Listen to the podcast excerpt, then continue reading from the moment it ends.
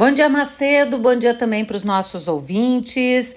A chuva dos últimos dias no Rio Grande do Sul teve um papel importante para a produção de soja aqui do estado, porque boa parte das lavouras já estava literalmente pedindo água.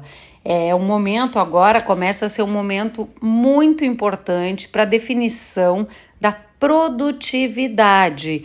E é por isso que não pode faltar umidade e, na verdade, o que se tinha era um cenário já de estresse hídrico em algumas lavouras, combinado com temperaturas muito elevadas, algo que não é positivo para a cultura da soja, principalmente nessa etapa de desenvolvimento.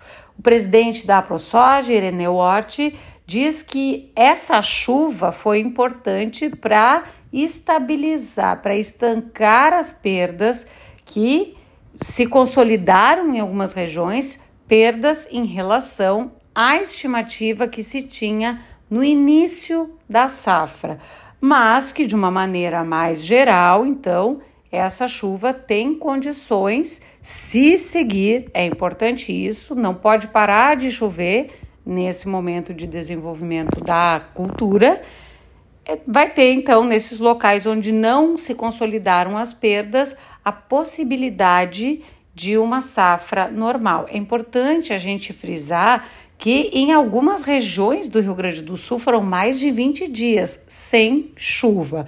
E agora as precipitações vieram, mas não de uma forma regular.